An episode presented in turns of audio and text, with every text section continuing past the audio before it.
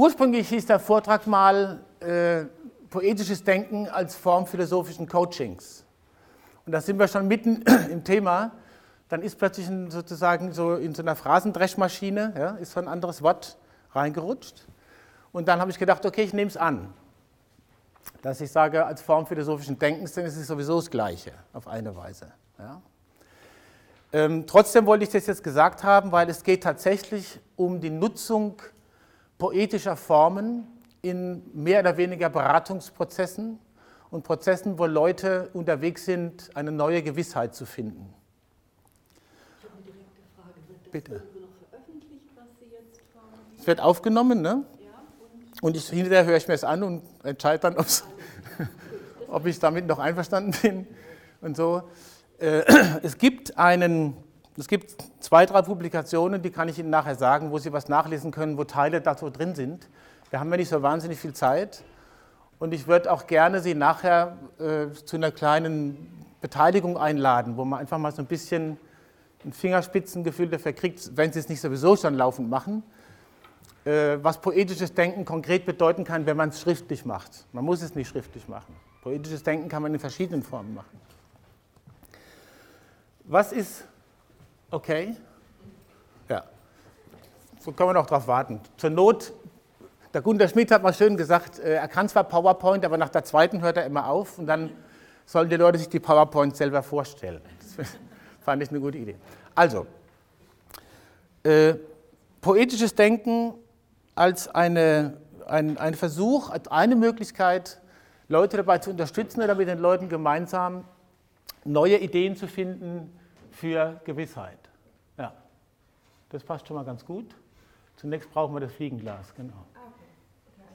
Ist das, können wir das hochbringen? Genau. Wie bin ich auf die Idee gekommen, das poetisches Denken zu nennen? Man muss natürlich gleich dazu sagen, ich habe so erlebt, dass ich es für mich erfunden habe, den Begriff poetisches Denken. Äh, mache aber überhaupt keine Ansprüche an irgendwelche Erfindungen. Irgendwo habe ich es dann mal gefunden, dass da oder da jemand das so und so auch benannt hat. Es geht aber tatsächlich um Denken mit poetischen Formen. Ja? Also man hat ja bei der Poesie oder beim, bei der Erfahrung mit Poesie immer so ein bisschen das Gefühl, da geht es nicht so richtig um Denken, sondern da geht es um Empfinden oder so und äh, irgendwie dem logisch schlussfolgernden Denken ein bisschen abhold, endlich mal nicht schlussfolgern, endlich mal nicht nachdenken, sondern Poesie betreiben. Ja? Also Gedichte schreiben, Lieder schreiben, was auch immer. Mir kommt es aufs Denken schon an dabei. Das heißt, man benutzt verschiedenste Formen, die äh, die Geschichte des, äh, des Poetisierens mit sich bringt und versucht sie zu nutzen, um auf andere Ideen zu kommen, beziehungsweise um zu gucken, ob man vorläufig die Welt doch ein kleines bisschen anders sehen könnte oder anders bewohnen könnte, anders behandeln könnte im wahrsten Sinne des Wortes, als man bisher unterwegs war. Der Rahmen dieser ganzen Ideen ist ein bestimmtes Verstehen von Philosophie, respektive von Philosophieren. Äh, Philosophieren ist ein Verb, das im Deutschen meistens eher so ein bisschen abfällig benutzt wird, im Sinne von philosophieren nicht lang rum. Ja? Oder Sie, Sie kennen Werbebroschüren, da steht da drauf, hier haben Sie in Händen, was unsere Philosophie ist. Dann ist man immer glücklich und denkt, oh, die haben sich was gedacht. Wenn da stehen würde, hier sehen Sie, was rausgekommen ist, nachdem wir so und so lange philosophiert haben, wird man vielleicht denken, da kann nichts Gescheites dabei rausgekommen sein. Die haben rumphilosophiert. Ich möchte Werbung dafür machen, dass es tatsächlich umgekehrt ist. Philosophieren ist ein Verb. Das heißt, es handelt sich um eine Tätigkeit. Es handelt sich um etwas, was wir tun und was wir auch lassen könnten. Und was wir immer wieder neu anfangen können. Phileo, das griechische Verb, ich habe kein Griechisch gelernt, aber das ist mir mal gesagt worden, heißt Freundin. Es gibt kein deutsches Pendant. Bis jetzt. Aber man kann von Freunden sprechen, sich anfreunden mit, eine Befreundensbewegung machen auf, hin oder so. Phileo. Und die Sophia, die Weisheit, die kann man auch als Verb verstehen, nämlich weisen. Also, was bedeutet philosophieren, wenn man einen Begriff dafür haben will als Tätigkeit? Sich kümmern um, Freundschaft als Bewegen des sich Kümmerns, sich kümmern um die eigenen Möglichkeiten, irgendwie weise zu sein oder in irgendeiner Form aufgeklärt und handlungsfähig in der Welt unterwegs zu sein. Eine zweite, eine zweite Rahmenbemerkung zum, zum Verständnis von Philosophieren. Das ich, ist auch nicht aus meinem Mist gewachsen, das habe ich bei Foucault gefunden und das war für mich ein, ein richtiges Erleuchtungserlebnis. Diese ganzen äh, philosophischen Aufforderungen im Sinne von erkenne dich selbst oder kümmere dich um dich selbst, Selbstsorge und so weiter, äh, habe ich ganz neu verstanden, als ich äh, auf die Idee gebracht wurde zu sagen, die Sorge um sich, also auch poetisches Denken als eine Form der Sorge um sich, steht immer und ausschließlich im Dienst der Sorge um die und mit den anderen. Sonst macht sie keinen Sinn. Das heißt, die Idee der Selbstsorge als Selbstoptimierung macht dann Sinn oder wird zu einer Gestalt, wenn Sie so wollen, wenn ich sage, sie steht im Dienst des sich Sorgens um die anderen und des Besorgens der Welt mit den anderen. Wenn ich also sowas mache wie poetisches Denken, um zu versuchen, äh, neue Möglichkeiten zu finden, mich in der Welt zu bewegen mit den anderen, dann steht das auch im Dienst der Sorge um die anderen und der Sorge mit den anderen. In Beratungsprozessen war mir das immer richtig einleuchtend. In dem Moment, wo der Gedanke auftaucht, kommt Sinn auf. Da macht was Sinn. Es macht nicht den Sinn, für sich selber gesund zu sein.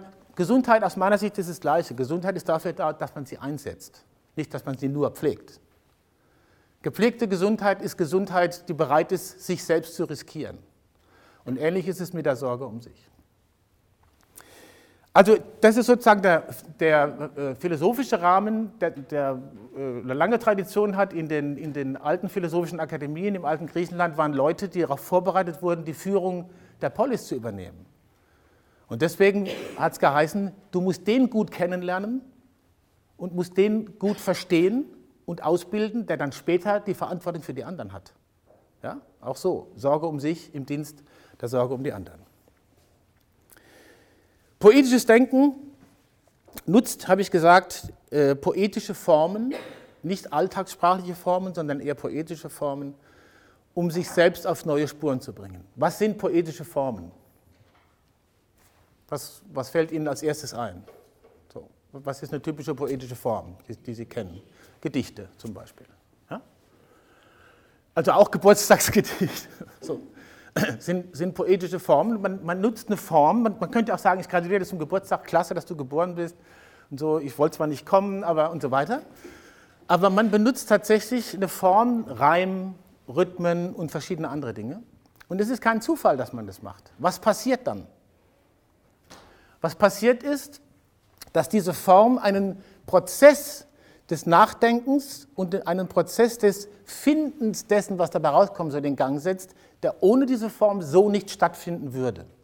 Zumindest wahrscheinlich nicht. Ich würde sogar behaupten, sicher nicht. Wenn man es in einen Satz bringen will, kann man sagen, poetisches Denken, das heißt die Nutzung poetischer Formen zum Nachdenken, äh, nutzt das Paradox, dass feste Formen Kreativität nicht behindern, sondern freisetzen könnte man jetzt auch erstmal so mit Erlebnissen abgleichen, die man hat und sagen, das habe ich immer anders erlebt, das ist so leistungsbetont, ich muss gut sein, die Reime müssen stimmen. Dann haut mir jemand dahin und sagt, es ist falsch, die Silbenzahl stimmt nicht. In den Prozess einzuladen, zu sagen, genau auf den Prozess lasse ich ein und versuche mitzukriegen, was während des Prozesses rauskommt. Zweite poetische Form, eine ganz äh, klassische alte, ist der Haiku. Kennen Sie Haikus? Genau.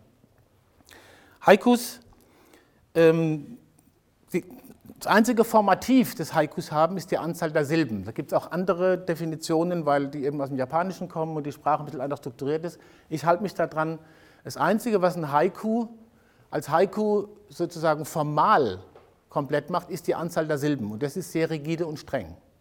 Erste Zeile 5, zweite Zeile 7, dritte Zeile wieder 5, das ist der kurze. Der lange ist so wie der kurze und hinten dran kommen nochmal zwei Zahlen mit sieben. Heißt, wenn man die Form streng nimmt, das muss alles ausgefüllt werden und nicht mehr. Ja? Also man hat eine begrenzte Möglichkeit, was auszudrücken in der Sprache. Das ist die eine Seite der Begrenzung. Und die andere Seite der Begrenzung ist, man muss das auch so ausdrücken. Ja? Man kann nicht sagen, in der letzten Zeile sind halt dann jetzt doch nur vier Silben. Man muss sozusagen mehr zu sagen haben. Was passiert? Aus meiner Erfahrung jetzt. Ja? Was passiert, wenn man Haikus macht? Es kommt nicht sozusagen die Formulierung einfach so raus, wie sie einem rausplustern würde, sondern sie fängt an, sich zu formen. Tatsächlich sich auszuformen in dieser Figur des Haikus. Und damit ist schon das Wichtigste gesagt, es wird wahrscheinlich was anderes da stehen, als da steht, wenn man einfach drauf losgeschrieben hätte. Oder so. Es wird was anderes da stehen. Dann ist natürlich die Frage, wird das da stehen, was ich sagen wollte? Wird das da stehen, was ich empfinde? Wird das da stehen, was ich fühle? Was ich wahrgenommen habe? Oder wird das was ganz anderes sein? Was hat das eigentlich mit mir zu tun? Warum mache ich denn diesen Quatsch? Warum sage ich nicht einfach, was ich denke? Wenn Sie keinen Haiku machen, sondern einfach sagen, was Sie denken, machen Sie genau das Gleiche. Sie merken es nur nicht mehr. Sie benutzen eine Form. Mit sechs Jahren sind wir sprachlich so ziemlich komplett ausgebildet, eine hohe kreative Leistung. Drei Jahre vorher waren wir dazu nicht in der Lage. Ja? Also im Grunde genommen ist diese, ist diese Form des Haiku, um mal bei dem Beispiel zu bleiben, eine sehr gut beobachtbare und feine Form, die man benutzt, um was auszudrücken, aber sie ist eigentlich nicht so viel anderes als das, was wir täglich machen, aber nicht mehr so richtig merken. Wenn wir Deutsch sprechen, haben wir Wortstellungen. Wenn wir Deutsch sprechen, haben wir Verben, die ganz bestimmte, da komme ich nachher noch drauf, die ganz bestimmte Strukturen erfordern und so weiter. Und wir folgen dem einfach, wir folgen Regeln. Wir merken nur nicht mehr so richtig, dass wir Regeln folgen, weil es uns so selbstverständlich geworden ist. Und genau das ist die Idee, poetisches Denken übertreibt es weiter und sagt, ich benutze diese Form, die ich nicht alltäglich benutze, um mich von den Gewohnheiten ein bisschen zu lösen und neue Gewissheitsstile zu finden oder neue Ideen zu finden dafür, was ich ausdrücken will, beziehungsweise was ich ausdrücken will und ich weiß noch gar nicht, was es ist. Das typische Bonmot, wo ich wissen, was ich denke, bevor ich höre, was ich sage. Das kennen Sie ja, diesen alten Witz. Aber äh, im poetischen Denken geht es tatsächlich darum, diese Formen so, so, so ernst zu nehmen, dass man sich selbst überraschen lässt, was kommt raus. Und dann kommt man in Kontakt mit den Formen, die wir gewohnt sind zu benutzen, nämlich die Grammatik, und wird plötzlich kreativ. Man erfährt sich dabei, dass man Formulierungen wählt, weil die Form sie sozusagen verlangt, die man vorher so noch nicht gewählt hat. Aber sie machen Sinn. Auch das ist eine, ich gehe jetzt vom Heike wieder weg, auch das ist eine ganz alltägliche Erfahrung, die wir machen könnten, wenn wir sie häufiger machen würden. Kennen Sie Galsan Chinak? Schon gehört von ihm? Galdan Chinak ist ein äh, Schamane aus dem Altaigebirge. Übrigens ein, ein Literaturpreisträger, Heimite von Doderer Preis zum Beispiel hat er gekriegt. Das ist ein deutscher Literaturpreis. Und den habe ich mal kennengelernt bei einer Tagung der Deutschen Gesellschaft für Hypnose. Und da habe ich so die Buchauswahl vorbereitet und habe gedacht, von dem findest du bestimmt nichts. Und was habe ich gefunden? Glaube ich, 20 Titel auf Deutsch. Dann, da kommt aus dem Altaigebirge Mongolei da. Initiierter Schamane. Und dann habe ich gedacht, naja, von dem ist ja ganz schön viel übersetzt worden. Das ist ja interessant. Und dann habe ich die Sachen angeschaut, das ist alles original in Deutsch geschrieben. Da hat ein Stipendium in Leipzig in den 60er Jahren und hat gelesen, was er konnte. Und dann hat er einen Roman mit dem Satz angefangen, ich saß, schöpfte den Himmel und schamante. Das ist Überraschung, ne? Erstmal. Worin besteht die Überraschung? Die Überraschung besteht darin, dass jemand in der Sprache ganz einfach kreativ umgegangen ist und ein Verb benutzt hat, wo es bisher noch niemand benutzt hat, so wie Freunden. Er hat einfach gesagt, äh, Schamane ist im Deutschen bislang einfach ein Nomen. Und wir sind es gewohnt, dass bei Nominaten stehen irgendwo drauf, das ist ein Name für irgendwas und dann gibt es das auch. Aber was ist eigentlich Schamanen als Tätigkeit? Das hat noch niemand so verwendet. Er hat es gemacht. Und schon steht was Neues in der Welt. Typisches Beispiel für poetisches Denken. Das heißt, für das Verwenden von Sprachformen, jetzt in dem Fall prosaisch, die vorher noch niemand verwendet hat. Weil man sich in einen, in einen Modus sozusagen bringt, wo man nicht einfach dem folgt, was man bisher gewohnt ist zu formulieren, sondern achtet darauf, was will sich formulieren und wie kann ich was neu machen? Wie kann ich was anders formulieren? Ich saß schöpfte den Himmel und charmante. Eine Erfahrung, die ich gemacht habe, in einem, äh, ausgehend von einem, von einem Workshop über poetisches Denken, wo, daraus, wo eine Konsultation daraus wurde. Ich komme zum Heiko zurück. Da war eine Teilnehmerin dabei, da war gerade der Vater gestorben. Und es war sehr dramatisch für sie, was sie erlebt hatte, insbesondere in der Beziehung zu ihrer Mutter. Das müssen wir jetzt nicht äh, ausbuchstabieren inhaltlich. Was ist passiert? Sie hat zum ersten Mal einen Haiku geschrieben über diese Situation. Sie hat sich die Situation vorgestellt, sie steht am Bett des gestorbenen Vaters, ihrer Mutter nebendran, und geht in das Gefühl und sagt, das schreibe ich jetzt als Haiku. Und sie hat angefangen und es war ein bisschen knöchern, ein bisschen durchstreichen, ein bisschen hier und da. Das schreibe ich jetzt als Haiku. Und dann hat sie ein ganzes Manuskriptbuch vollgeschrieben mit Haikus. Einen nach dem anderen. Ich weiß nicht, 300, 400 oder so. Und dann war der Prozess für sie okay. Ich behaupte jetzt mal, wenn sie die Form des Haikus nicht zur Verfügung gehabt hätte, die wäre auch irgendwo gelandet, ja? Will ich jetzt nicht sagen. Aber die Idee, ein Haiku zu benutzen und einen Haiku nach dem anderen zu machen, war die Möglichkeit, etwas zu verstehen, was sie in einer anderen Form nicht verstanden hätte oder zumindest nicht so. Ja? Das ist jetzt so eine Art Werbeblock dafür, mit solchen Formen auch zu arbeiten in Konsultationsprozessen oder mit Leuten, die in, in Prozessen sind, äh, ihr Leben neu gestalten zu müssen. Zweites Beispiel war ein Arzt, leider Gottes wieder ein bisschen ein dramatisches, der zu Haus, zum Hausbesuch war bei einem Patienten, äh, von dem klar war, dass er ihn zum letzten Mal sieht. Und er kam raus und kam damit nicht zurecht. Das hat ihn unheimlich umgetrieben. Er hat gesagt, ich muss das irgendwie abschließen, ich kriege das nicht zu Ende. Und dann haben wir äh, uns über Haikus unterhalten. Und dann ist ihm plötzlich eingefallen, als er die Wohnung verlassen hat, dass er noch einmal aus dem Fenster geguckt hat und hat irgendwas gesehen. Ich sage jetzt mal einen Baum, ich weiß es nicht. Ja? Weiß ich nicht mehr. Hat was gesehen. Das war die Situation. Und dann hat er genau über das, was er da wahrgenommen hat, einen Haiku geschrieben und war in Frieden. Dann war die Situation gelöst für ihn. Weil er die Möglichkeit hatte, mit so Weil-Aussagen muss man immer vorsichtig sein, weil die werden dann so schnell instrumentell. Schreiben Haiku und du bist glücklich. Ja? Also muss immer aufpassen, wenn man solche Modelle vorstellt, dass man nicht sich selber auf die Spur führt, zu sagen, das kann man wie ein Instrument benutzen und es wird immer so und so wirken. So Versprechungen gibt es ja zuhauf. Ich möchte mich davor schützen, die gemacht zu haben. Es war einfach ein Beispiel dafür, dass es in dem Fall einfach funktioniert hat. Und es war sozusagen die Form der Wahl. Muss ich mal so ein bisschen auf meinen Spickzettel gucken, dass ich alles unterbringe. Okay, kommen wir mal zurück zu dem Bild hier oben. Wissen Sie, was das ist? Schon mal gesehen? Bitte? Ein Bild. Ein Bild, genau. Aber von was meine ich? Was, wird da, was, was sieht man da? Okay, ich mache es kurz. Das sind Fliegengläser. Ja, das sind Fliegengläser. Gibt es auch für Wespen und so. Und diese Fliegengläser äh, sind so strukturiert, Sie sehen, dass äh, unten sind die sozusagen eingestülpt offen. Ja? Und oben ist ein Pfropfen drauf, da sind die auch offen, da kann man was reinfüllen.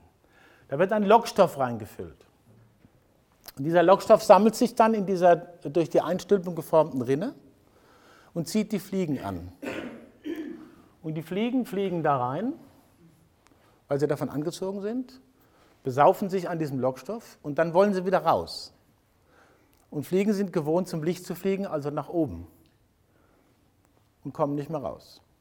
Und dann verenden sie da drin. Was wäre der Weg für die Fliege, wieder rauszukommen?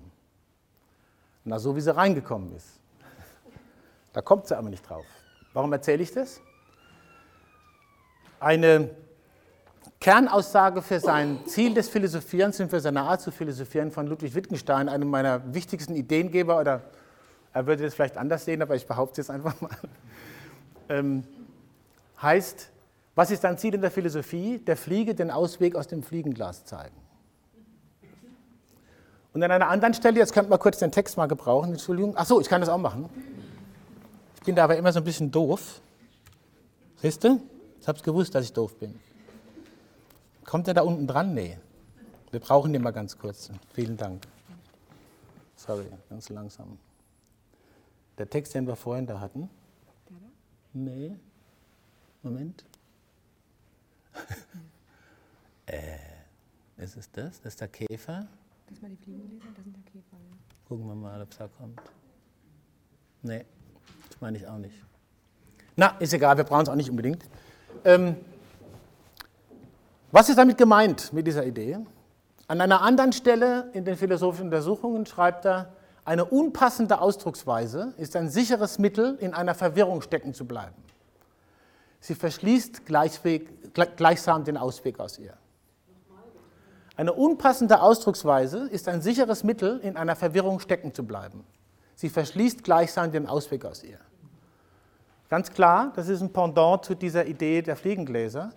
Wenn wir uns in einer gewissen Weise ausdrücken oder gewohnt sind auszudrücken oder uns sprachlich zu verfassen, wenn man so will, können wir in Verwirrungen geraten und die können uns große Probleme bereiten.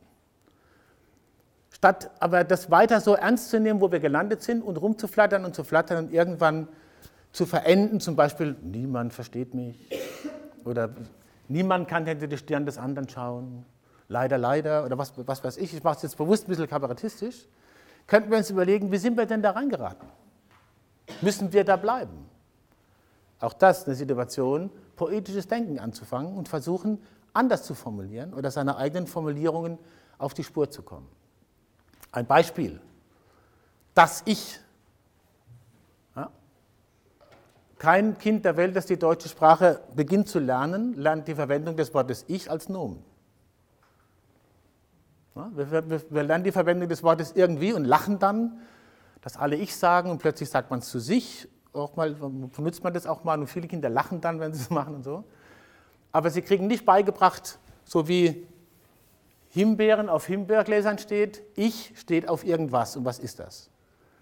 Wenn wir uns aber darauf einlassen, das als Nomen zu benutzen, dann sind wir gewohnt, bestimmte Fragen zu stellen. Nämlich zum Beispiel die Frage, was ist das Ich? Können wir machen. Dann können wir weiter sagen und sagen, es muss irgendetwas sein. Und von einem Etwas haben wir eine bestimmte Vorstellung. Wir haben eine bestimmte Vorstellung, was es heißt, einen etwas näher kennenzulernen, wenn es etwas ist. Manchmal machen wir Motorhauben auf, manchmal machen wir, Leute auf und gucken da rein. Oder wir machen Konzepte wie Spiegelneuronen ja, und sagen dann, das ist es jetzt, das haben wir jetzt, das haben wir jetzt, jetzt haben wir es raus und das kann man für viele Sachen verwenden. Müssen wir das tun? Wir müssen es nicht tun, wir tun es aber. Manchmal gibt es aber Situationen, beispielsweise äh, in äh, Beziehungen, in menschlichen Beziehungen, wo ein ganz ähnlicher Prozess stattfindet. Wir sind gewohnt, in bestimmten Metaphern uns zu bewegen und benutzen die als sozusagen den Raum des Tatsächlichen, worum es sich handelt. Beispiel, in äh, die Beziehung mit der Anna habe ich lange, lange investiert und ich habe nichts dafür zurückbekommen. Es war ein schlechtes Geschäft. Sie verstehen das sofort, ob Sie so denken oder nicht, aber verstehen tun Sie es. Und es kann, kann, gut sein, dass jemand durch so eine Wortverwendung oder durch so eine Sprachverwendung in eine echte problematische Situation gerät. Ja? Und ich will damit nicht sagen, dass diese Situation äh, nicht ernst zu nehmen wäre als problematische Situation. Aber der Weg, wie es da hingekommen ist, hat auch damit zu tun, wie sie im Englisch gesagt gewordet worden ist. Ja? Also in welchen sprachlichen Formen wir uns gewohnt, angewöhnt haben, uns darin aufzuhalten und dann worden wir es einfach die ganze Zeit so und kommen nicht auf die, auf die Idee zu sagen, ich muss da nochmal raus. Ja? Ich fange nochmal von vorne an. Oder ich versuche, was anders zu machen. Wenn wir poetische Formeln benutzen, ich werde gleich noch zu zwei, drei Formen was, was, was sagen und noch ein Beispiel machen. Wenn wir poetische Formeln benutzen, haben wir die Möglichkeit, die Gewohnheit, mit der wir uns sozusagen an die Fragen, was mache ich jetzt, ja, der Situation, in der ich gelandet bin, wo wir gewohnt sind, uns da so ranzuruckeln, anders ranzuruckeln. Und was häufig passiert ist, dass tatsächlich aus der Notwendigkeit der Form heraus andere Angebote kommen. Zum Beispiel, indem wir plötzlich nicht mehr vom Ich sprechen, sondern einfach mal sagen, wir benutzen mal Ich als Verb. Heute ich ich, morgen ich ich nicht. Morgen Fritz ich oder morgen Käfer ich. Ne? Das ist erstmal so, denkst du, nicht mehr ganz knusprig, aber mit dem Schamanen kann es dann ja auch gehen. Ne? Wenn das in einem Deutschaufsatz gestanden wäre, wäre sicher ein roter Strich nebendran. Ich denn? Du hast was nicht verstanden. kann sich erlauben zu sagen, Herr Lehrer, Sie haben was nicht verstanden. Also jedenfalls nicht mich. ja. so. Ich probiere hier gerade was aus. So, ne? Das ist eine kleine Form, wo man sagen kann, aha, ich mache einfach mal was anders. Und wenn Sie sich jetzt die Fragestellung zum Beispiel des Selbst oder des Ich oder was auch immer in Form eines Haikus vorlegen und dann sagen, ich habe nur so und so viele Silben, was machen Sie dann? Sie fangen an, so lange rumzugruspeln und so lange rumzuredigieren und so, bis irgendwann rauskommt, dass, es, dass die, Zahl, die Zahl der Silben stimmt. Und die Wahrscheinlichkeit ist sehr groß, es passiert nicht immer, aber die Wahrscheinlichkeit ist sehr groß, dass plötzlich anfängt, sich was anderes ins Denken hinein anzubieten. Und in die Prüfung zu kommen, könnte man mal ausprobieren. Könnte, könnte man auch mal so ausprobieren. Schauen wir mal, was dabei rauskommt. Die Haikus beispielsweise von der Klientin, die dann 300, 400 geschrieben hat. Definitiv war, die, war das Verstehen von Sterben, von Konsequenzen für die Beziehung zur Mutter eine sehr andere als vorher. Ich gehe da nicht ins Detail, ich weiß auch nicht mehr alles, ist ja auch, ist ja auch klar. Aber es war definitiv anders. Und es, hat, es war nicht nur so, dass einfach eine Beruhigung eingetreten ist, sondern die ganze, ich sage jetzt mal, das ganze Konzept von Eltern verlieren und so hat sich tatsächlich äh, ver verändert. Verstehen Sie, was ich meine? Okay.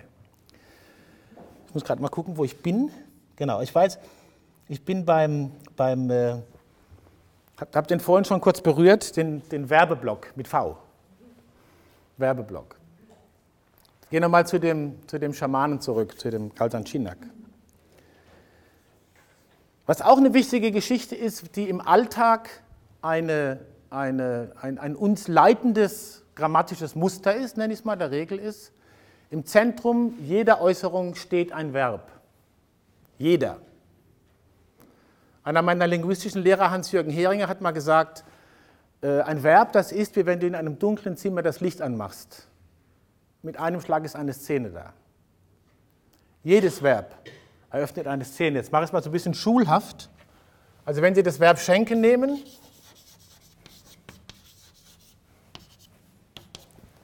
dann haben Sie eine Szene eröffnet. Nämlich jemand, etwas, jemandem. Ganz einfach. Schlichte alltägliche Grammatik. Das Verb schenken in unserer Kultur, wie wir das verwenden, eröffnet eine dreistellige Szene um sich, sonst ist die Szene nicht komplett. Das muss nicht in jedem Satz vorkommen. Wenn Sie zum Beispiel sagen, was schenkst du da Martina morgen? Ja, dann ist, dies, ist dieses Was zwar schon drin, aber dann, ich schenke ein Heidegger-Buch. Weil vorher schon klar ist, die Beschenkte wird die Martina sein. Aber die Szene trägt von Grund auf sozusagen die Bedeutung von dem, was da läuft. Wenn Sie ein Verb nehmen wie schlafen, ich hoffe, ich trigger jetzt da nichts, dann haben wir nur ein A. A äh, Matthias schläft. Fertig. Man kann fragen, wo, man kann fragen, wie, man kann fragen, ob überhaupt. Aber die Szene ist komplett mit einer Ergänzung. Das ist nicht äh, banal. Das ist absolut banal als, als, als, als, als Form, aber es ist insofern nicht banal, als es uns meistens nicht auffällt und wenn wir ein Verb erfinden oder in, einer, in einem Fragezusammenhang, kontrolliert in poetischen Formen, ein Verb verändern, oder mit einem anderen Verb anfangen, fängt was anderes an zu passieren. Oder wenn wir überhaupt nur die Frage an dieses Verb stellen, wenn wir uns mit irgendeinem Phänomenbereich beschäftigen, der auch in einem Verb kodiert ist. Ich nehme ein Beispiel und da werde ich Ihnen dann auch gleich einen Beispieltext dazu vorlesen. Entscheiden. Entscheiden ist ein Verb. Zunächst mal hat es eine bestimmte Struktur. Jemand entscheidet etwas. Das ist ja die Grundstruktur. Wenn wir aber anfangen zu befragen, was es mit dem Entscheiden auf sich hat und benutzen eine poetische Form, kommt unter Umständen was anderes raus und öffnet sich ein neuer Frageraum. Das ist mir so gegangen in einer bestimmten Situation, Übernahme von einer Entscheidungsposition und so. Und ich habe gemerkt, ich muss jetzt ein Sonett schreiben. Ganz klassische äh, Gedichtform. Ja, gilt als schwierig. Probieren Sie es mal, wir können das jetzt hier nicht alles machen. Probieren Sie es mal, gucken Sie, kann man auch im Internet gucken, gucken Sie, was ein Sonett ist. Es gibt verschiedene Formen, fünfhebig, sechshebig, wie auch immer. Und machen Sie mal eins. Legen Sie sich eine Frage vor und fangen Sie an, mal die im Sonett zu schreiben und beobachten, was passiert. Ich lese Ihnen eins vor. Ich hoffe, ich kann es noch lesen.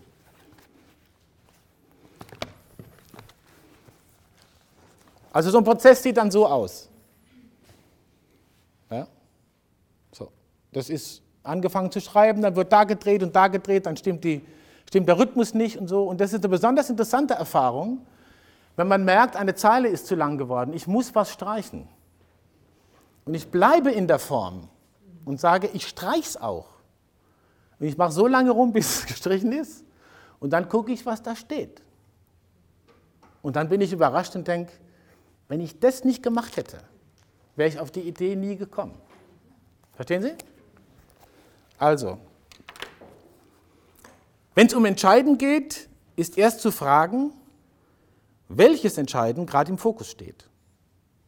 Das nämlich ist nicht immer leicht zu sagen. Doch dann erst weiß man, worum es wirklich geht. Die sogenannten sachbezogenen Themen sind häufig, aber unbemerkt begleitet von einem häufig wichtigeren Schemen, das sich in das Gewand der Sachen kleidet. Wie kann man hier die Übersicht behalten? Man könnte es verstehen als Maskenball. Hier ist geraten, man lässt Vorsicht walten. Nicht jede Party braucht den großen Knall. Man kann sie langsam, förmlich umgestalten, bis zum wie unbemerkten Maskenfall. Ja?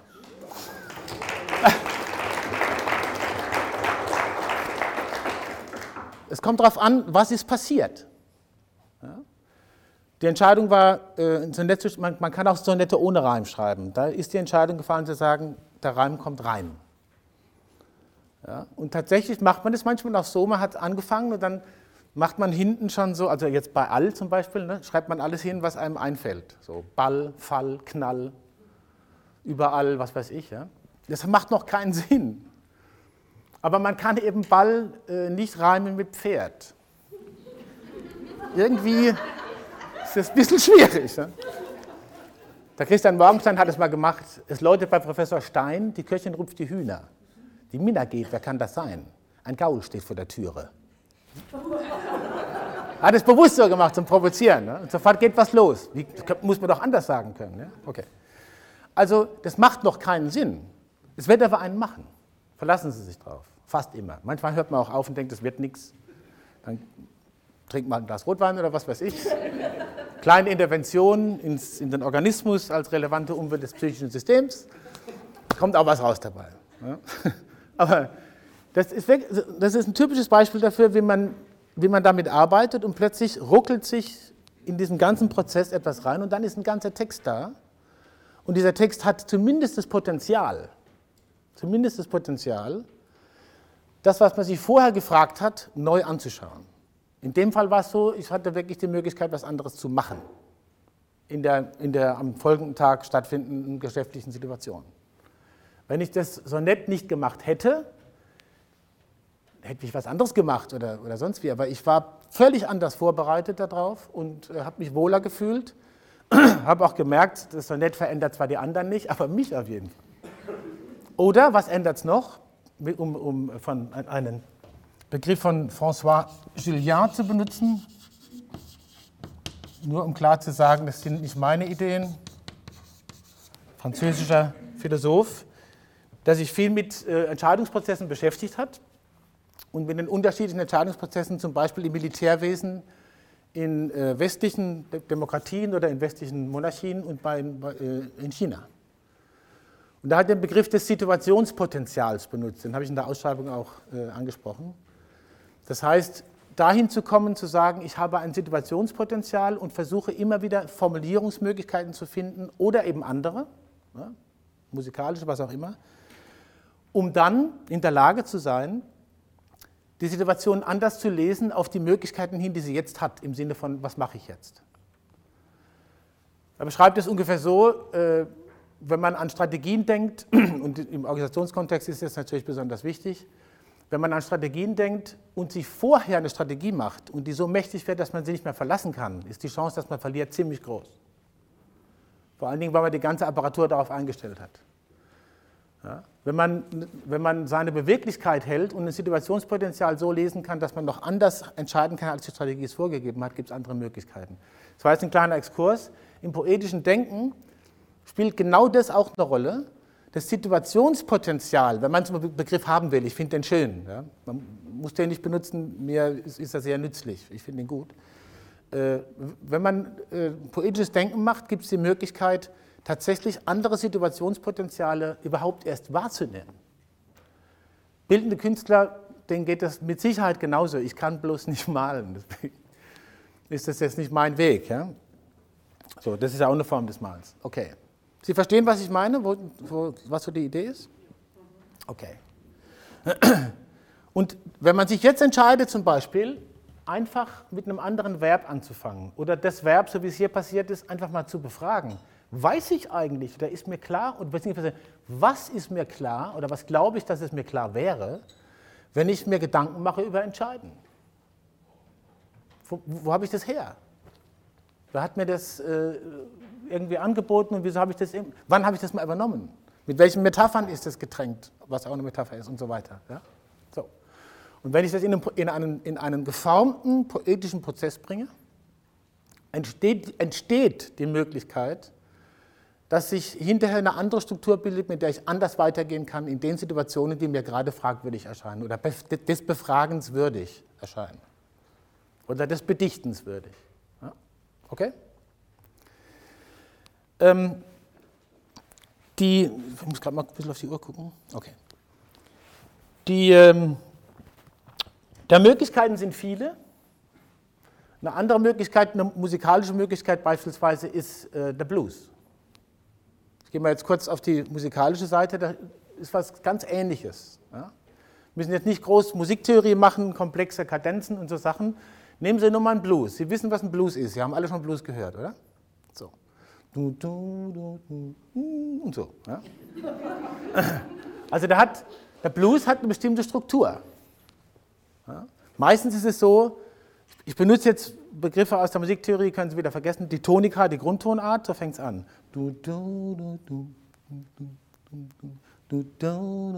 so weiter. Das kommt viermal. Und dann geht es auf die sogenannte Subdominante. Sie hören es innerlich förmlich. Ne? So. Dann wieder zurück. Und dann kommt die Dominante. Jetzt sofort irgendwas los. Wieder auf die Subdominante. Dann wieder auf die Tonika. Sie hören jetzt innerlich alle einen Blues, ne? So. Ja, so. Die normale Bluesstruktur ist vier Takte, zwei Takte, zwei Takte, einer, einer. Kann man machen. Bluesen Sie mal, nicht jetzt. Wir können nachher noch einen machen. Äh, und dann werden Sie merken, auch wieder genau, das, genau den gleichen Prozess. Sie haben sich in eine Form begeben und diese Form macht was. Und sie macht was anderes, als wenn Sie diese Form nicht benutzen. Und einfach nur sitzen und sagen, ich muss es kapieren. Ich weiß, ich weiß zwar nicht, was ich mache, aber ich muss doch und so. Ja? Okay, machen wir mal einen Blues. Machen wir mal einen Blues. Und dann plötzlich merken Sie, wie Sie in einen anderen Modus des Nachdenkens kommen. Wenn Sie dann noch singen dazu. Bei mir ist es meistens so, dass ich das auf Englisch versuche, weil irgendwie sozusagen die, die, wie soll ich sagen, die Melodiosität ist dann einfach anders gegeben. Muss aber nicht sein. Es gibt saugute chinesische und deutsche Blueser und so. Chinesischen verstehe ich nicht. Aber dann merken Sie, Sie kommen in einen anderen Modus. Es, kommt, es passiert was anderes. Mhm. Normalerweise 4, 2, 2, 1, 1. Ja? 1, 1, 1, so, man muss ja auf der Tonika wieder landen. Das ist die normale Struktur. Aber Sie, wenn Sie jetzt einen Blues sich raussuchen von weiß ich wem, werden Sie sofort merken, der Ola hat einen Mist erzählt, es ist völlig anders. Weil tatsächlich es häufig so ist, das habe ich von mir auch erfahren, wenn ich das mache, dann lande ich in einem, in einem, in einem anderen Modus und denke, ich habe noch mehr zu sagen, wie beim Haiku. Ich muss noch einen Takt dranhängen, sonst ist es nicht fertig. Beim Blues geht es, es geht sogar beim Haiku. kann ich Ihnen verraten. Man muss es nur entscheiden zu tun. Es geht nicht darum, in the long run, formal vollendet zu sein. Auch das ist nett. Es geht darum, die Form zu benutzen, um was bei sich in Gang zu bringen. Und wenn dann eine neue Form rauskommt und man merkt, ich muss das jetzt sagen, ich mache jetzt acht Zeilen, dann stimmt's. Wichtig ist aber aus meiner Sicht, zunächst mal zu gucken, es in sieben äh, Zeilen, Silben, in sieben Silben hinzukommen und das eine Weile zu machen. Und dann werden Sie die Bedeutung der achten Silbe auch ganz deutlich merken. Da werden Sie merken, die ist wichtig. Das, von mir aus auch, das ist der Kern. Ja, ohne die achte Silbe geht es nicht. Und schon haben Sie was kapiert. Ja, so. ähm, es gibt verschiedenste Formen, die man noch machen kann. Ich will jetzt noch auf eine andere Form kommen, die noch eine andere Nuance hat. Ja? Und das ist die Form der dritten Person. Romane sind ja häufig in der dritten Person geschrieben, irgendeine Person wird ausgesucht und sie äh, fangen dann an, die Person zu beschreiben, wie auch immer. Wenn wir Tagebuch schreiben oder Briefe schreiben, Berichte schreiben, bei uns ist es sehr häufig der Fall, und nicht immer, aber sehr häufig der Fall, dass wir sagen, dass wir die Ich-Form benutzen. Mehr oder weniger unentschieden. Ja? Und dann beschreiben, wie es uns geht, was wir fühlen, welche Sorgen wir haben, welche Entscheidungen anstehen oder äh, wem wir leider nicht sagen können, dass wir ihn lieben, dem Buch aber schon, schreiben wir es halt da rein. Es gibt eine Übungsform, die sich auch sehr bewährt hat in äh, Selbstbefragungsprozessen, immer in dem Zusammenhang Sorge um sich, sich selbst kennenlernen im Dienst der besseren Sorge um und mit den anderen. Es gibt eine Übungsform, ich nenne das das Schreiben in der dritten Person. Stellen Sie sich vor, nehmen Sie eine Situation, Sie müssen noch nicht mal ein Anliegen haben. Nehmen Sie eine Situation, einen Morgen zum Beispiel. Viele Romane fangen morgens an. Oder bei Blues auch. I woke up in the morning. Was steht da, bei Tränkler, was steht auf dem Grabstein eines Bluesmusikers? He didn't wake up in the morning. Genau. Okay, also, und Sie gehen in die Situation und dann treffen Sie eine Entscheidung. Sie treffen die Entscheidung, ich schreibe das jetzt auf, ich beschreibe die Situation und Sie machen eine grammatische Entscheidung. Nur eine grammatische. Sie sagen, ich benutze die dritte Person Singular. Mehr nicht. Ja? Nicht die erste, sondern die dritte. Schreiben dann, als sie den Kaffee aufsetzte, war es wie immer. Vielleicht nicht doch Tee? Ja? Der Unterschied besteht einfach darin zu sagen, als sie den Kaffee aufsetzte weiß jetzt nicht, was bei ihm passiert. Ich glaube, bei den meisten passiert ein Unterschied in der Wahl, ob ich sage, als ich den Kaffee aufsetze oder als Sie. Ja, da fängt was an. Mehr will ich jetzt gar nicht sagen, weil sonst kennt man wieder das instrumentelle Verständnis. Verlassen Sie sich drauf, das wird ganz toll oder so. Einfach mal so anfangen. Und ich habe schon häufig erlebt bei mir selber und bei anderen Leuten, mit denen ich so gearbeitet habe, dass tatsächlich aus, diesen, aus dieser Entscheidung heraus eine andere Beobachtung, Wahrnehmung der Lebensumgebung, wenn man so will, der Lebenswelt, der phänomenalen Umwelt, welche Begriffe Sie auch immer dafür wollen, und vor allen Dingen des selber da drin Seins und des Beobachtens dieser Situation und der Beziehung zu dem, was diese Person empfindet. Meistens ist es so, dass äh, ausgegangen wird von einem eigenen Erleben und man sich selber wie von außen sieht. Manchmal entsteht, und das finde ich das ganz Berückende daran, manchmal entsteht eine eigene Person. Eine wirklich eigene Person. Und diese Person kann sehr viel mit einem zu tun haben. Bei mir heißt die Person oder eine von diesen vielen gepflegten Schizobegleitern ja, heißt Viktor Klein. Irgendwann habe ich dann Namen gefunden. Man muss keinen Namen geben. Ne? Also Sie, müssen, Sie können auch anfangen, ohne dass Sie einen Namen nehmen. Die Idee, so anzufangen, habe ich von Martin Walser gekriegt. Mitte der 80er Jahre ist ein Buch erschienen, das hieß Messmers Gedanken. Und da fängt er an, so Notate zu machen in der dritten Person über eine Figur, die er Tassilo Herbert Messmer nennt. Man merkt sehr deutlich, dass es hier um Martin Walser geht. Aber man merkt es eben nicht genau. Und darin liegt der Pfiff. An irgendeiner Stelle heißt es dann in dem Buch, die vierte Stufe der Autobiografie, die Entblößungsverbergungssprache. Ja? Und ein, ein, äh, wenn man so will, ein Formativ, wenn man es grammatisch oder, oder, oder äh, irgendwie fachlich ausdrücken will, ein Formativ ist zu sagen, wir benutzen die dritte Person und gehen mit dieser Person in unsere Weltbeobachtung hinein, in unsere Eigenbeobachtung.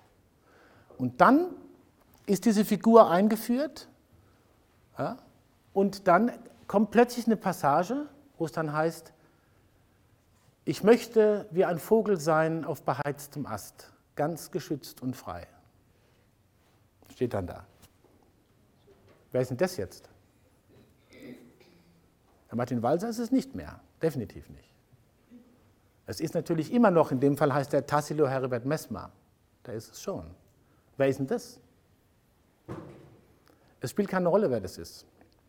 Es ist jemand, so formuliere ich das dann, dann für mich, um sozusagen eine Form zu haben oder das kompakt zu haben. Es ist jemand, der ich Gedankenprozesse anvertrauen kann, die ich mir selber nicht zutraue. Oder die ich mir selber vielleicht auch nicht erlaube. Oder auf die ich selber gar nicht gekommen wäre, wenn ich sie nicht in der dritten Person ausprobiert hätte. Ja. Wenn man so will, ist es ein Übungsraum für, ähnlich wie beim Haiku oder bei anderen Formen, aber es ist ein Übungsraum, der jetzt tatsächlich in einer Art Person stattfinden kann oder eine Person stellt sich zur Verfügung. Und in diesem Übungsraum kann diese, kann, können Gedanken stattfinden oder die Formulierung von Gedanken und von Empfindungen und Gefühlen, wenn man so will, die Untersuchung. Und aus dem gewonnenen Raum in der dritten Person kann plötzlich möglich sein, ich zu sagen. Oder auch mal du, was, was machst du jetzt wieder? Oder so? Kennen Sie vielleicht von sich auch. Was hast du denn jetzt wieder gemacht? Ja? Das ist so die alltägliche Form. Also in äh, äh, die Du-Form zu benutzen oder die erste Person Singular zu benutzen. Und es ist tatsächlich an, was anderes, es passiert was anderes. Wahrscheinlich laufen es bei vielen sozusagen konzeptionelle Prozesse, wo man das herkennt. Das ist jetzt nicht unbedingt neu. Ja? Also man kennt das aus der Analyse, man kennt das aus, den, aus der, aus der Ego-States-Arbeit oder Resource-Therapie, wo man mit States arbeitet und mit denen direkt spricht und so weiter und so weiter. Da gibt es ganz viele Modelle. Ich halte das auch für kompatibel. Ich finde es gut, wenn man diese Kompatibilität pflegt. Also wenn unterschiedliche Konzepte nicht in Konkurrenz treten, sondern in ein gegenseitiges Dienstleistungsverhältnis. Finde ich immer schlauer. Das, das nur dazu äh, zu sagen, das ist eine andere, ein anderer Weg, vielleicht zu ähnlichen Erfahrungen zu kommen, wie man, wie man, wenn man sich selbst beobachtet oder Introjektor, nennen Sie es, wie Sie es wollen. Das interessiert mich nicht so sonderlich. Für mich ist es hilfreich und insbesondere in der Arbeit mit Leuten hilfreich, möglichst niederschwellig zu bleiben. Zu sagen, schreiben können Sie, wir machen einfach etwas, was wir alle können, nämlich dritte Person. Wir haben es drauf. Wir können es einfach. Ich muss nichts wissen über Persönlichkeitsanteile, wenn ich in der dritten Person schreibe. Ich schreibe einfach in der dritten. Wenn ich dann besser verstehen will, was da passiert und mir das sozusagen professionell ausbuchstabiere, dann kann ich sagen, ah, guck mal, was die da machen und so. Hat, spielt das vielleicht eine Rolle? Ist okay, ist, ist äh, sehr, sehr spannend. Es muss aber nicht unbedingt sein. Also wenn Sie äh, jemanden, eine Frau oder einen Mann oder eine androgyne Person oder was auch immer, kennenlernen wollen, die sich früher oder später vielleicht zur Verfügung stellt, äh, für Sie mal nachzudenken, wo Sie nicht mehr weiterkommen, machen Sie einfach mal eine dritte Person. Ich bin sehr überzeugt, Sie werden jemanden kennenlernen. Vielleicht nicht nur einen. Ja? Ich finde das sehr erleichternd. Ja? Und tatsächlich hat sich daraus auch ein, auch ein Modus gebildet, bei mir und äh, bei einigen, die ich kenne. Äh, das, das, wird zum Habit. Ja? So, es gibt bestimmte Prüfbewegungen des in der Weltseins, die finden dann in dieser Form statt. Ja? Finden immer in der dritten Person statt. Oder es wird was geschrieben, irgendwann können Sie die grammatische Person sogar weglassen. Sie schreiben nur den Gedanken. Und hinten dran schreiben Sie dann, wenn Sie nicht sicher sind, überlegt Viktor. Dann ist es wieder so ein bisschen weg und man kann noch mal gucken, ob man damit weitergehen will. Also sozusagen Gewissheit in der Vorläufigkeit, wenn Sie, das, wenn Sie so wollen. Das ist auch eine Form, ja, die man machen kann. Was immer sozusagen, was dabei immer äh, stattfindet, ist, da, das ist für mich wichtig, dieser Appell, man benutzt immer etwas Formales, ja, eine grammatische Möglichkeit. Grammatik ist Alltag in, in permanenter Verwendung. Ja? Man benutzt eine grammatische Form, die uns möglich ist, entweder in Form von Silben, in Form von äh, grammatischen Personen, in Form von Reimen, in Form von strukturierten Rhythmen in, im, im, im Sonett oder was auch immer. Können Sie den einen Satz vor anderthalb Sätzen noch wiederholen? Grammatik ist drin, das ist Alltag. Grammatik ist Alltag in permanenter Verwendung. Ja? Und äh, wenn uns das auffällt, dass es so ist, okay. wenn uns das auffällt, dass es so ist, dann haben wir die Möglichkeit zu gucken, ob wir in dieser permanenten Verwendung bleiben wollen oder ob wir was anderes ausprobieren wollen. Das ist, die, das ist, das ist alles eigentlich. Ja?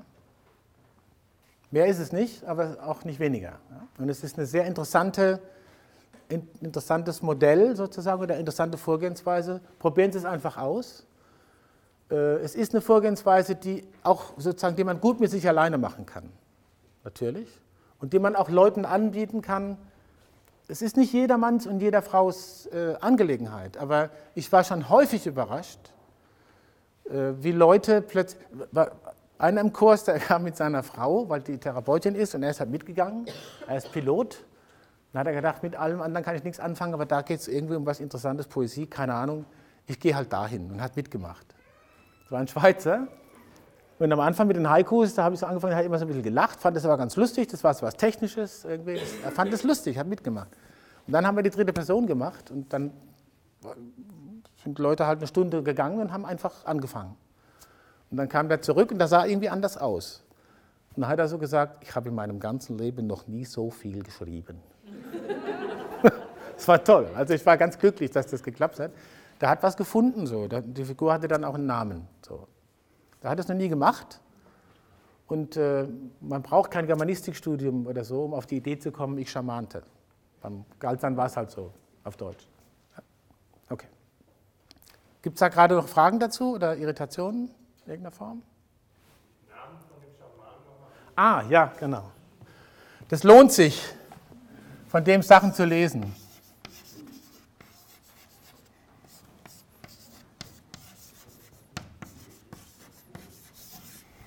Galzan Chinag. Ja. Das erste Buch, das auf Deutsch äh, erschienen ist, äh, heißt Eine tuwinische Geschichte. Eine tuwinische Geschichte, schreibe ich auch noch. Empfehle ich Ihnen sehr.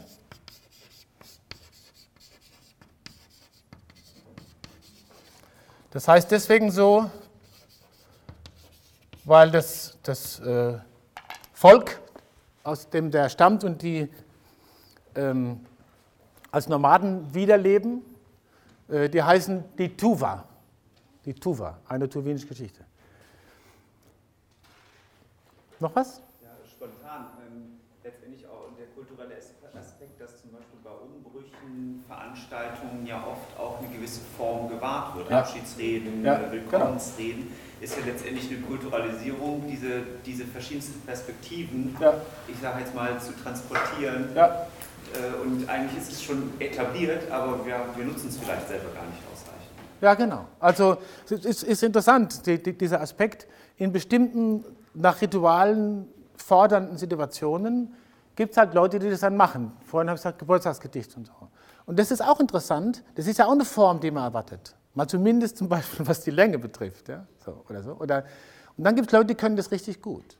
Und interessant ist immer dann, wenn die, könnte man jetzt wieder einen Begriff aus, aus therapeutischen Kon- Kontexten bringen, wenn die Musterunterbrechung stattfindet. Also wenn jemand sagt, ich saß, Chef im Himmel und charmante, kann man das als Musterunterbrechung bezeichnen, auch wenn man will. Ja? Weil das Erwartungsmuster ist, dass man die Worte kennt. Und dann kommt ein Wort, das kennt man nicht und kennt es eben doch. Man kennt es, weil es einer grammatischen Regel folgt. Ja? Sie können aus jedem Wort ein Verb machen. Also wir zwei Brillen zum Beispiel gerade. Ja, das ist ja ganz klar, was da läuft. Es gibt, es gibt einen Wortstamm, es gibt einen Wortstamm und der wird eben einfach mit einer Verbendung verknüpft und schon ist es ein Verb. Ob man damit was meinen kann, bislang vielleicht nicht, aber vielleicht irgendwann. Also mit Brillen kann ich jetzt was anfangen.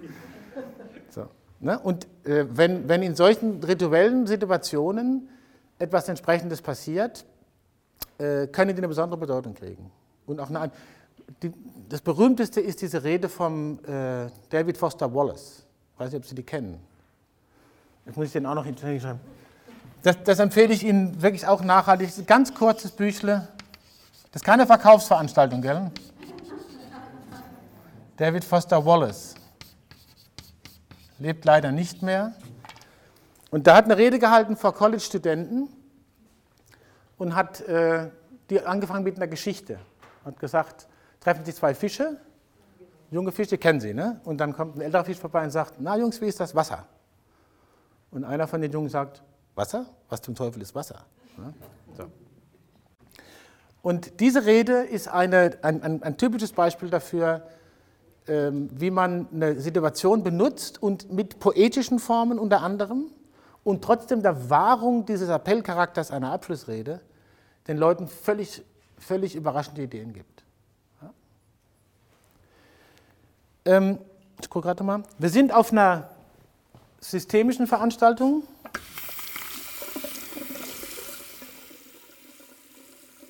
Einmal wollte ich schon immer Lehrer sein. Deswegen erlauben Sie mir, das können wir jetzt alles vergessen da oben, das brauchen wir alles nicht. Äh, erlauben Sie mir eine, eine systemtheoretische Einordnung noch, die aus meiner Sicht auch sehr hilfreich ist, wenn man versucht, in einem größeren Kontext, also zum Beispiel eben auch in einem Kontext von Teams, Organisationen und gesellschaftlichen Zusammenhängen und wie man sich da drin bewegt, ähm, ein Verständnis zu kriegen dafür, was poetisches Denken da bedeuten kann und wo man Hypothesen haben kann über, über das Wirkungsgeschehen, was da eigentlich passiert oder was da passieren kann. Es ist nicht so, dass man das unbedingt braucht. Ich finde es nützlich, um auch darauf wieder zu gucken, mit einer gewissen Distanz. Ich habe vorhin das Beispiel gebracht mit dem, mit, mit dem Rotwein. Ja? Übrigens, äh, das, das muss ich jetzt schon sagen, das sind viele Ideen hier in diesem neuen Buch von Fritz Simon, Formen. Also das ist, äh, finde ich, die beste kondensierte Form systemtheoretischen Denkens mit der Fragestellung Kopplung von Organismus, Psyche und sozialen Systemen, die drei Grundunterschiede, sozusagen die, die drei Systemtypen, die eine besondere Rolle spielen in dieser System-Umwelt-Unterscheidung systemtheoretischer Prominenz. Und darauf beziehe ich mich eben auch auf, auf diese Fragestellung. Ähm, die Grundidee ist ja, dass es, auch das steht übrigens, um das nochmal zu rahmen, im Zusammenhang mit Sorge um sich, im Dienst der Sorge um die anderen. Man ist verantwortlich für die Theorien, die man wählt. Ja? Weil die Theorien, die man wählt, haben Auswirkungen darauf, mit welchen Handlungsmöglichkeiten und mit welchen Erwartungen man an die Welt rangeht und insbesondere an die anderen. Und da finde ich äh, systemtheoretische Überlegungen sehr spannend. Ein Vorteil der systemtheoretischen Überlegungen, ähnlich wie beim poetischen Denken, ist die Abstraktheit und die, und die Formbezogenheit. Ja? Also beim poetischen Denken, habe ich ja immer wieder gesagt, geht es, die Prozesse, die dann passieren, die haben natürlich was mit Gefühlen zu tun, mit Lebenssituationen zu tun, mit, mit allem Möglichen. Aber die Prozesse, die angestoßen werden, verlassen sich auf Formen, also auf Formales, auf Grammatik. Ja? Und, so. und dann einfach noch so zum Abschluss dieses Bild. Die Leitunterscheidung der systemtheoretischen äh, Ideenwelt ist die Unterscheidung zwischen System und Umwelt. Ja? Und wenn man diese Leitunterscheidung bezogen auf für uns gewohnte, jetzt bin ich praktisch beim Kongressthema, ich, du und die anderen, ja? Wenn man diese Leitunterscheidung äh, ernst nimmt, dann ist immer von einem Systemtyp aus, findet eine andere System-Umwelt-Unterscheidung statt. Ja? Die erste, ich mache das ganz schnell im kleinen Bild, ich benutze immer so diese Maturana-Kreise für autopoietische Systeme, ja? autopoietisches Denken kann man das auch nennen. Die erste sind Organismen, so hat die Forschung angefangen auf der Ebene von biologischen Systemen. Das war das Forschungsgebiet von Leuten wie Maturana und so. Und Organismen, ich schreibe es abgekürzt Organ, Organismen äh, prozessieren auf der Ebene von biochemischen Prozessen. Wir müssen uns jetzt alles nochmal überlegen, was das wieder bedeutet, wie die sich abgrenzen von der Umwelt. Es ist ihnen klar, autopoetische Systeme sind die, die sich selbst aufrechterhalten, die den Unterschied zwischen sich und den Umwelten selber konstituieren und so weiter und so weiter. Ja? Das ist so das Charakteristikum autopoietischer Systeme. Erfunden, der Begriff, auf der Ebene von biologischen Systemen, von Lebewesen. Und dann gibt es den Vorschlag zu sagen, aus der Konzeptbildung, äh, die darüber hinausgegangen ist, in der Familientherapie, Schizophrenieforschung, wo auch immer. Es gibt noch andere Systeme, nämlich psychische Systeme.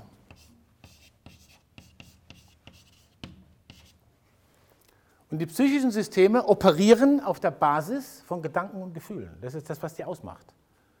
Und über diese Prozesse definieren die, wer sie sind und wer sie nicht sind. Also ihre eigene System-Umwelt-Unterscheidung. Und das Interessante ist dann immer, das ist jetzt ein bisschen par force, aber das macht nichts, diese beiden Systeme bilden wechselseitig füreinander Umwelten. Das heißt, sie sind nicht identisch. Sie sind zwar gekoppelt, so eng gekoppelt, dass ohne organische Basis psychische Prozesse nicht stattfinden können. Aber die psychischen Prozesse sind nicht der Organismus. Sie brauchen ihn nur, um stattzufinden. Und umgekehrt, der Organismus, der vielleicht irgendwelche Symptome oder äh, bestimmte Prozesse zeigt, wo man sagt, das muss mit der Psyche zu tun haben, kann man sagen, ja, das ist ein, aus einem Kopplungsgeschehen, aus einem engen Kopplungsgeschehen heraus ähm, Ideen. Das ist banal im Grunde genommen für systemdeutsche Ideen. Deswegen habe ich vorhin gesagt, wenn Sie hier eine Intervention mit einem Glas Rotwein machen, äh, machen Sie eine, eine Intervention in ein hochrelevantes Umweltsystem eines psychischen Systems, aber nie direkt ins psychische System, sondern immer nur in die Umwelt. So, das ist sozusagen die erste. Und da kommt eine dritte. Deswegen gehen die auch manchmal unterschiedlich aus, diese Interventionen. Habe ich jetzt zumindest so festgestellt. Und das dritte, eben diese Luhmannsche Idee zu sagen, jetzt haben wir noch soziale Systeme. Und die sozialen Systeme operieren mit Kommunikation in den dafür zur Verfügung gestellten oder erfundenen Medien wie Sprache und so. Ich nehme jetzt mal einfach nur das Medium Sprache, wir können auch Musik noch nehmen und sonst was. Oder Geld ja, für das Wirtschaftssystem. Ich bin gleich sozusagen durch mit dieser Geschichte und dann komme ich auf, was es mir dabei ankommt oder was der, der, der Leitgedanke ist. Auch hier ist es so, dass die wechselseitig füreinander Umwelten bilden. Soziale Systeme brauchen Menschen, um ihre Operationen durchführen zu können. Aber sie sind sie nicht. Das war die große Provokation Luhmannscher Ideen zu sagen, soziale Systeme bestehen nicht aus Menschen, sondern aus Kommunikation. Sie setzen nur notwendigerweise die Umwelt voraus, dass es Menschen gibt. So wie Lungenatmer Sauerstoff brauchen und wenn ihnen der Sauerstoff entzogen wird, gehen sie ein. So gehen soziale Systeme ein, wenn sie keine Kommunikatoren mehr haben. Aber die Interaktionen sind nicht die sozialen Systeme, sondern die Basis dessen, was soziale Systeme ausmacht, nämlich Kommunikation. Das ist die Idee. Ja, kann man jetzt lange darüber diskutieren. Worauf es mir dabei ankommt, ist, wenn wir sowas machen wie poetisches Denken, das heißt, wenn wir solche Formen benutzen, in dem Fall sprachliche Formen, um etwas, äh, um eine Veränderung anzustoßen, um Ideen zu bekommen für, für Neues, für Ungewohntes, für was auch immer, ja, dann operieren wir hier. Ja. Wir operieren auf der Ebene von dem, womit wir normalerweise Kommunikation betreiben, nämlich Sprache. Und mit den Formen, die sich hier gebildet haben und an die wir sehr eng gekoppelt sind. Sowohl als Psychen als auch als Organismen, respektive in dieser zwar System-Umwelt-Unterscheidung, aber aufs Gedeihenverderb eng gekoppelte Kombination dieser beiden Systeme, die sich wechselseitig äh, brauchen und bedingen. Und der Prozess, der, der, wenn man ihn systemtheoretisch ausdrücken wollte, das ist jetzt nur so ein Start, ich will das noch ein bisschen ausführlicher machen, nicht heute, ähm, der Prozess wäre beschreibbar als ein Ingangbringen neuer Kopplungsprozesse und ein Unterbrechen oder ein ins Wackeln bringen gewohnter Kopplungsprozesse zwischen dem, womit wir gewohnt sind, Grammatik ist Alltag in permanenter Verwendung, ja, und dem, was es mit mir macht, wenn man das jetzt auf der individuellen Ebene nimmt. Ja. Also es ist praktisch, wenn, wenn man so will, ein Interventionsgeschehen auf der Ebene sozialer Systeme, respektive ihrer, ihres, eines ihrer zentralen Medien, nämlich Sprache, um zuzuschauen, was passiert jetzt mit den Kopplungsprozessen, die ich bisher gewohnt war und was machen die anders. Was macht mein Gefühl anders? Wie merke ich es bei, bei, bei meinem Körper? Ich habe unlängst beim Gordon Emerson eine hochspannende Sitzung mitgemacht als Klient äh, mit, mit so Ego-State-Sachen, der nennt es dann Resource-States, also alles ein bisschen anders und seither habe ich andere Füße. Ja. Ganz, Sie sehen das jetzt nicht, aber ich merke es ganz deutlich, weil ein State hieß Sane Feet. Sane Feet, gesunde Füße. Also das war sehr interessant. Ähm, der Vorschlag ist sozusagen, wenn man aus einer Distanz heraus sich ein Wirkungsgeschehen angucken will und das beschreiben will und seine eigene, man muss das nicht immer verbalisieren in dieser Form, aber wenn man eine Beobachtungsposition gewinnen will dafür, was da gerade stattfindet und von der man sich leiten lassen kann, um prozesssicher zu sein, ja, im Angebot von poetischen Formen, könnte das eine sein. Das eine ist zu sagen, ich äh, gehe auf die Form. Ja, mach, es ist nichts, es, hier findet nichts Nebulöses statt, sondern hier findet was statt, was tatsächlich in einem Formzusammenhang beschreibbar ist, weil es sich auf Formen oder auf äh, Muster verlässt und die benutzt. Und das Zweite ist zu gucken auf das Wirkungsgeschehen, weil die Sprache ist für das, was wir selber als Personen in unserer, äh, in unserer Erlebensgeschichte als eng gekoppelte Organismen und Psychen erleben, eine hochrelevante Umwelt. Wenn man in diesem Wording bleiben will, in diesem systemtheoretischen. Sprache ist eine hochrelevante Umwelt, eine nahezu unverzichtbare oder das, was wir so als soziale Systeme bezeichnen. Sprache ist nicht die Umwelt, sondern das Medium, aber die sozialen Systeme, die sich in dieser Sprache organisieren, bilden eine hochrelevante Umwelt, bis hin dazu, ob man noch anschlussfähig ist oder nicht. Und hier finden Möglichkeiten statt, neue Anschlussideen zu kreieren und die dann auch hier anzubieten. Das war jetzt so par force ein Versuch, das auch noch sozusagen in so eine systemtheoretische Idee zumindest hineinzubringen oder, oder damit in Kontakt zu bringen. Und jetzt kann man auch sehen, was eben poetisches Denken zu tun hat mit der Frage nach dem Sinn im Zusammenhang ich, du und die anderen. Ich glaube, das liegt auf der Hand. Ne? Okay. Habe ich was vergessen? Jede Menge. Das macht aber nichts, weil Sie können ja weitermachen. Oder wir können ja weitermachen. Ich würde es hier mal bei, da, dabei belassen und ich hoffe, dass es irgendwie einigermaßen so strukturiert war so, und Sie damit was anfangen konnten und würde einfach noch so ein bisschen äh, Fragen aufmachen. Ich weiß nicht, wie viel Zeit haben wir denn? Bis Viertel nach oder was? Ne? Da haben wir jetzt noch ein paar Minuten für Kritik, Fragen, Irritationen, Musterbrüche und so. Ja. ja ähm. Danke. Vielen Dank.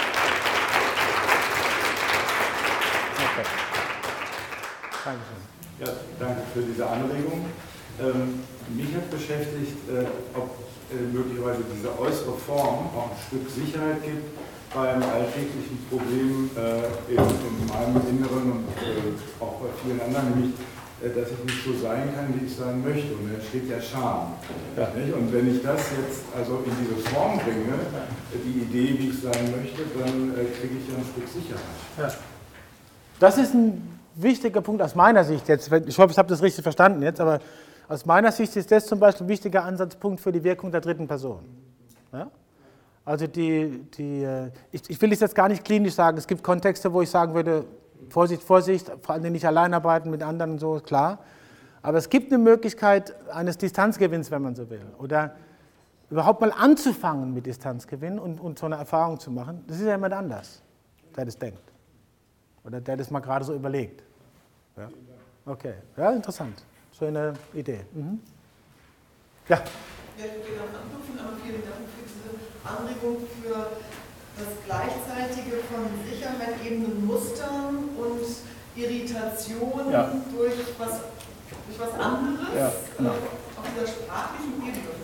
Und dann auch noch nutzbar für den äh, beruflichen Kontext. Ja. Äh, den das ist genau, das ist auch ein wichtiger Punkt, ne? sozusagen diese scheinbare Paradoxie zwischen formaler Anforderung und Kreativität. Also wenn man es in einen Satz bringen wollte, dann heißt es, dann könnte es heißen, strenge Formen setzen Kreativität frei oder begünstigen Kreativität eher. Ja? Johann Sebastian Bach könnte Ihnen ein Lied davon singen. Ja? Genau. Oder, oder sonst wer. Oder Bob Dylan. Okay. Sonst noch Fragen oder sowas? Ja, dann wünsche ich gutes Poetisieren und kommen Sie gut nach Hause. Und vielen Dank, dass Sie hier waren. Danke.